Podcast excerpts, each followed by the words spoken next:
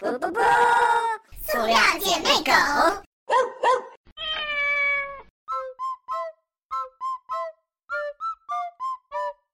大家好，我们是塑料姐妹狗好，大家好，我是 Agni，我是 Ish，我是醋醋。我是小马，我是你们的南哥。你们知道开间房多贵吗？真的是，欢迎大家多多给我们打赏好吗？我们开通了网易云音乐的打赏功能，就是你们也知道，我们现在就开房都开不起了，过年了揭不开锅了好吗？大家给给点打赏钱，我们回家过年。当然了，也欢迎大家关注我们的同名微信公众号“塑料姐妹狗”。关注以后呢，可以在里面看到我们塑料姐妹遛狗的日常，欢迎大家多多订阅哦。今天请到的嘉宾依然是上一期的小马跟南哥，因为我们两期是在一个地方录的，你们也知道开房多贵，是不是要开就开久一点？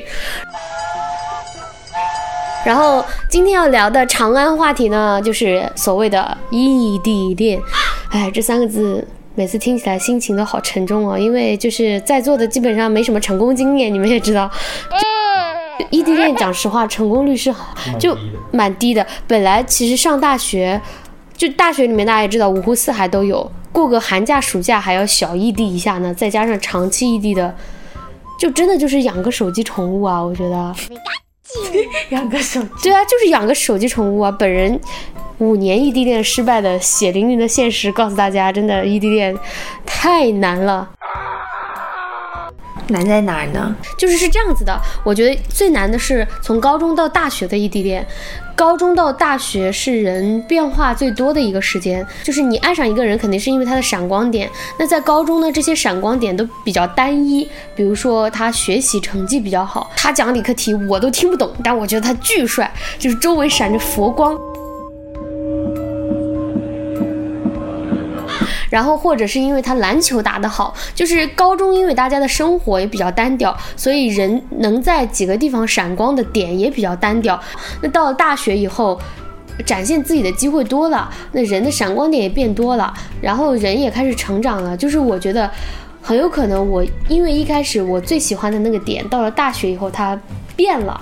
你懂吗？然后我当时有一段时间就很纠结，说这个男朋友我既见不到他，然后原来我喜欢的他点又不在了，基本上是成了另一个人了。就是他在这个成长过程中，那这个时候如果你还跟他在一起的话，相当于你要时时接受一个新的他，以及时时爱一个新的他，你才能维持住这段异地恋。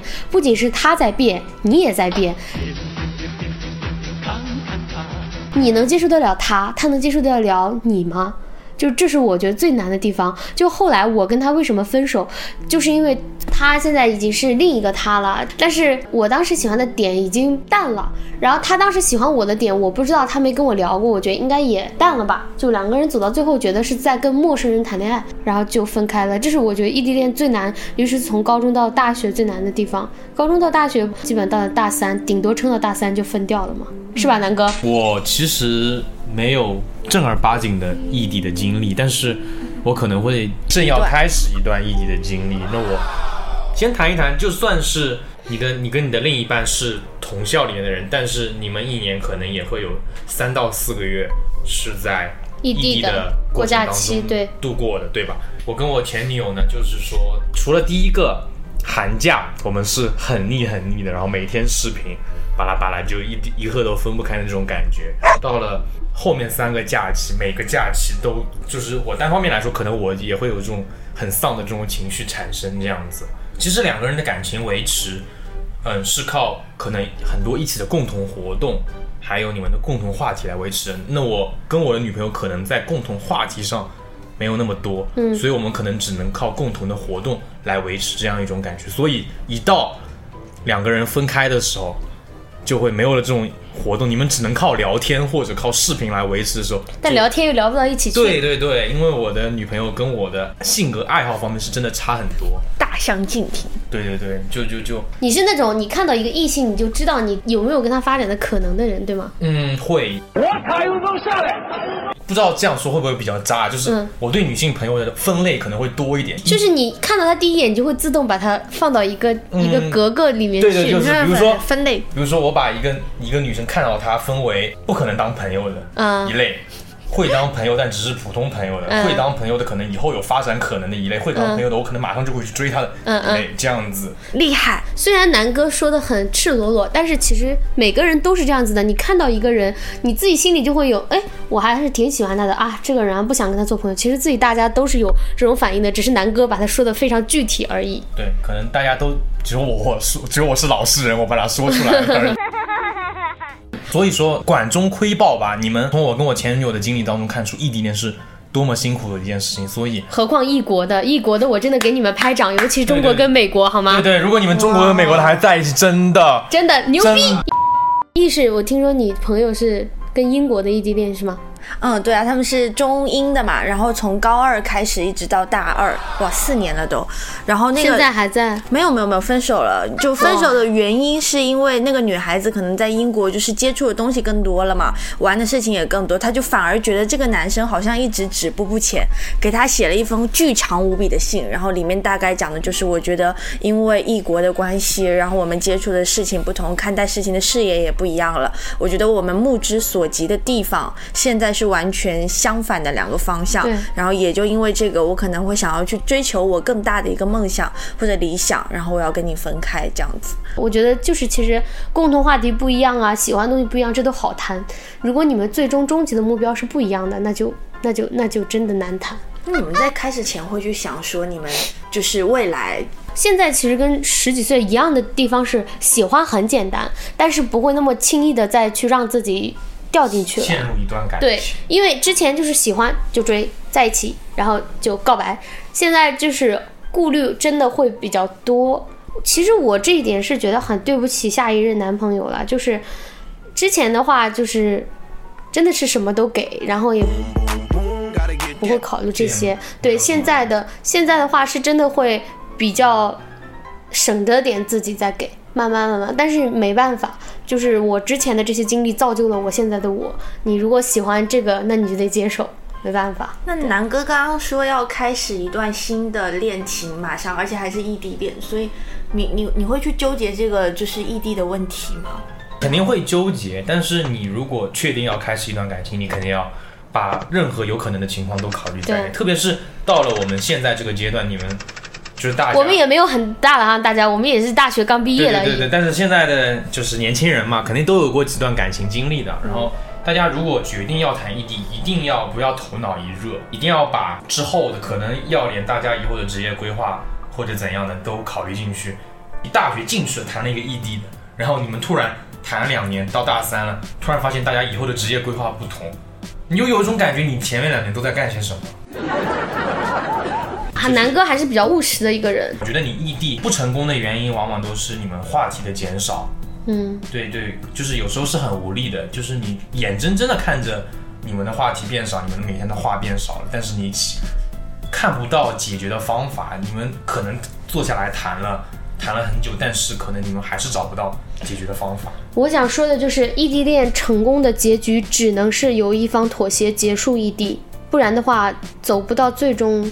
就是哪怕你们可以有一个很长的规划，两年、五年都好，就一定最后是两个人是在一起的，不然的话，你你你结婚了以后，两个人在异地，马儿现在的异地就很甜啊，哎，我我采访一下，你们俩就是想就没有讨论过以后的问题吗？就一直要异地吗？没有没有，我觉得异地这个东西不是自己能够选择的，因为在我还没有敢开口说在一起之前，呃，我自己内心的独角戏会说，就是以后我我肯定会出国，然后他就是他要么就跟我一起出国，因为我肯定受不了异国恋，因为我连异地恋都不想接受。然后要么他就考研，我也去考研，但是我不想考研，所以我还是要选择出出国。所以当时就对于自己的打算也没有明确下来的时候，也不敢去跟他说嗯要在一起好。然后至于但是讲白了，喜欢这种东西是压不住的。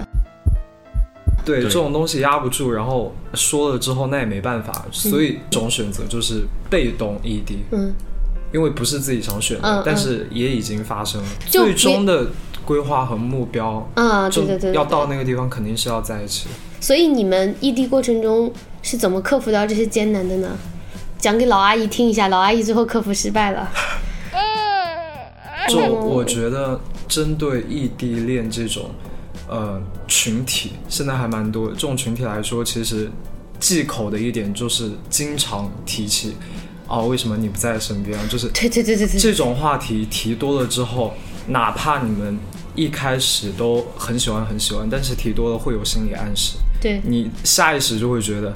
啊，下一秒他肯定又要抱怨说，哦，为什么我当时没有选择跟他一起去那个地方，然后就会给双方都造成一种再补一刀的感觉，就是因为毕竟这个年纪也不是到了所有都能稳定下来，我们自己很多人，尤其是男孩子，他的事业心，他不是觉得你不重要，只是他觉得目前阶段他有对更想去冲的事情对对对，所以为了之后更好的生活。对。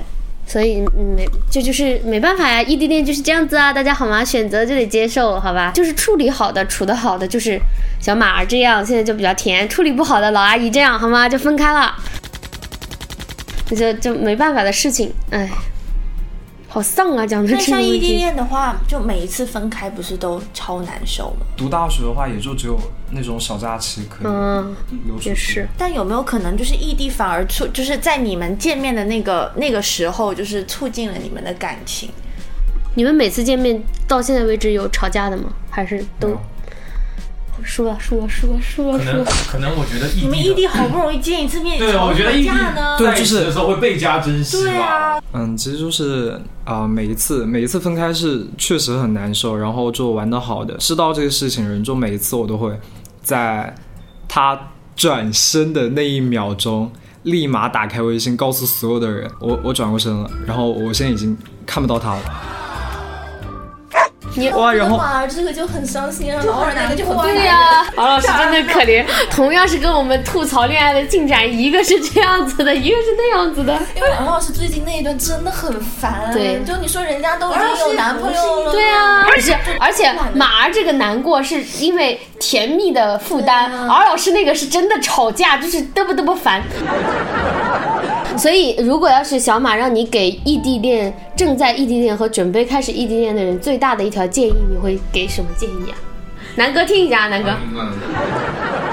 其实这个东西我从来没有就是摆在台面上跟他说过，就是我和你是异地，呃也不会强调共同的目标，就是说，呃，你转身以后，我不在你身边的时候，你照顾好你自己就够了。嗯，你每天做什么事情，我不会多过问，然后你每天和谁出去相处，我也不会多过问，只要知道，呃，你每天三餐吃了，然后睡觉之前说了一句晚安，其实就还好，就是其实是不太会有那种我正在异地恋的那种感觉，就其实我心里是一直没有这种感觉。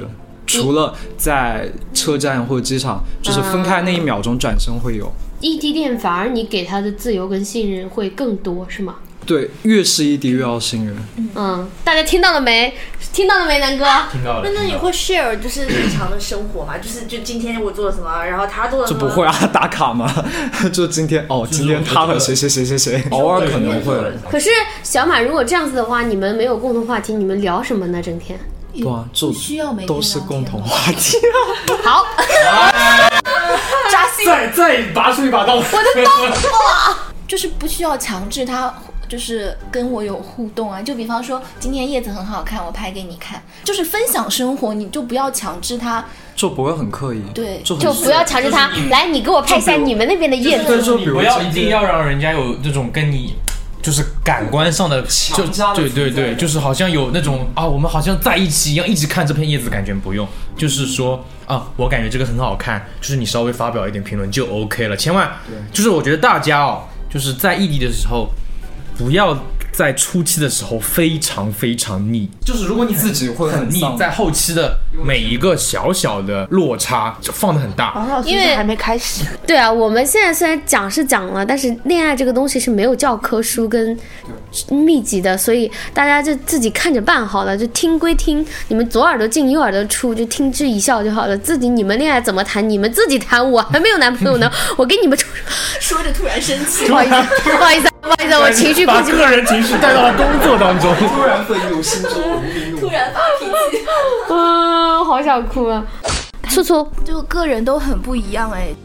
我们不一样就像也可能是我很久都没有恋爱的关系，我觉得我不是那种很粘人的人，所以我就觉得你们在谈恋爱的时候，嗯、还是分人吧。可能你很，你一开始就是追求。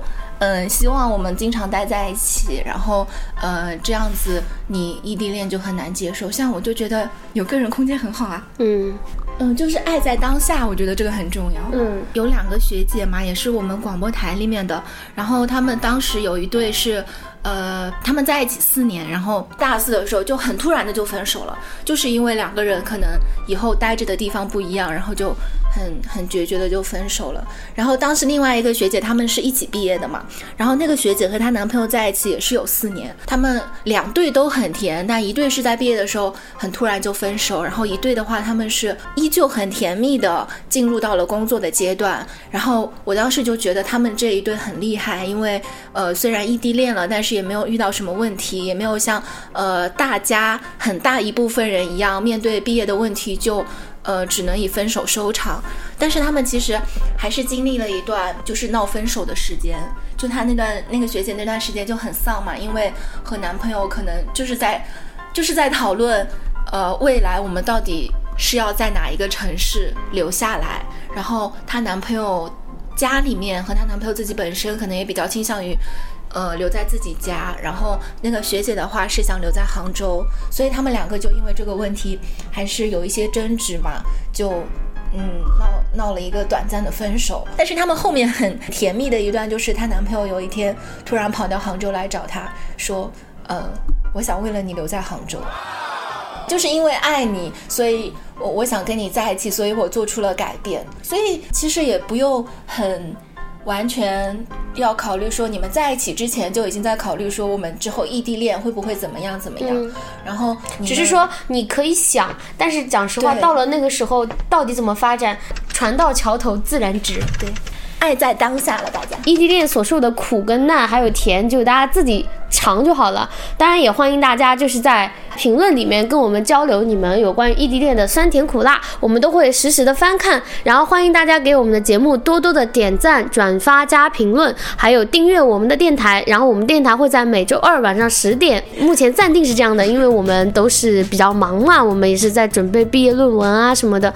后面的话呢，我们尽可能会多更的，好吗？反正先画个饼啊，能不能更再说。然后，然后也欢迎大家去我们的同名公众号“塑料姐妹狗”关注我们、订阅我们、找到我们，然后跟我们一起来聊聊你的酸甜苦辣。这期的节目就到这里结束，塑料姐妹狗，我们下期再见。